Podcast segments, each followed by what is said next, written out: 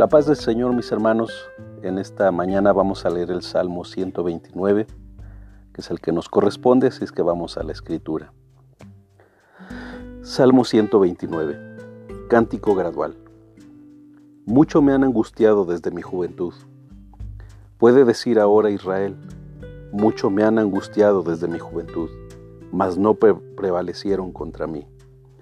Sobre mis espaldas araron los aradores, hicieron largos surcos.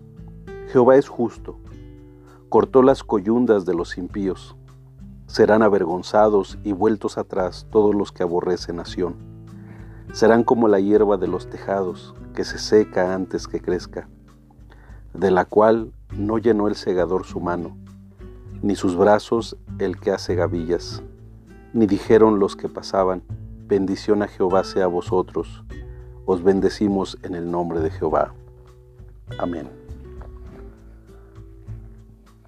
No se nos dice quién fue el autor ni la ocasión en la, que se escribió este salmo, pero el versículo 4 hace mención a una liberación, y probablemente sea referencia a la liberación de la cautividad babilónica.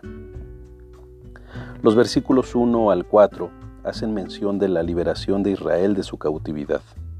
El salmista escribe, Mucho me han angustiado desde mi juventud puede ser una referencia a la sufriente historia de Israel, que fue esclavizado por los egipcios y después sufrieron con muchas naciones, como los filisteos, los amorreos, etc., hasta ser llevados cautivos por Babilonia. Pero cuando dice cortó las coyundas, que son cuerdas con las que se ataban al buey, al arado, es una referencia que Dios pone fin a su cautividad. Los versículos 5 al 8 los dedicará el salmista a pedir castigo para sus opresores y enemigos de Israel. Una petición que tiene tres peticiones específicas. La primera, que sean derrotados y avergonzados. En el versículo 5 lo podemos leer. En segundo lugar, que sean pocos y de corta vida, lo que expresa el versículo 6 y el 7.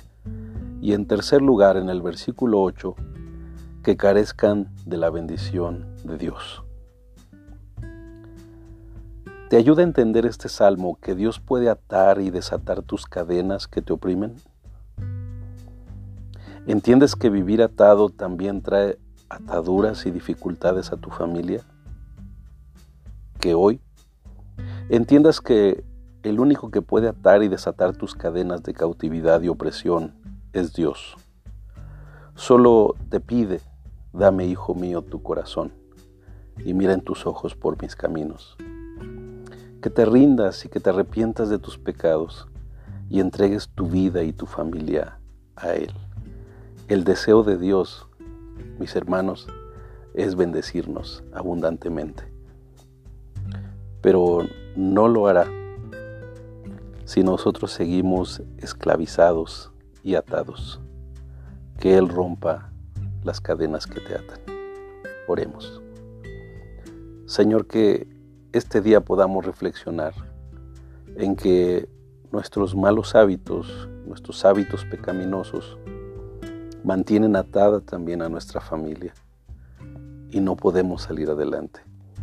Ayúdanos a arrepentirnos y a cambiar, ser transformados por tu Espíritu. Te damos gracias. Amén. Que tengan un excelente día, mis hermanos, hombres de integridad. Bendiciones.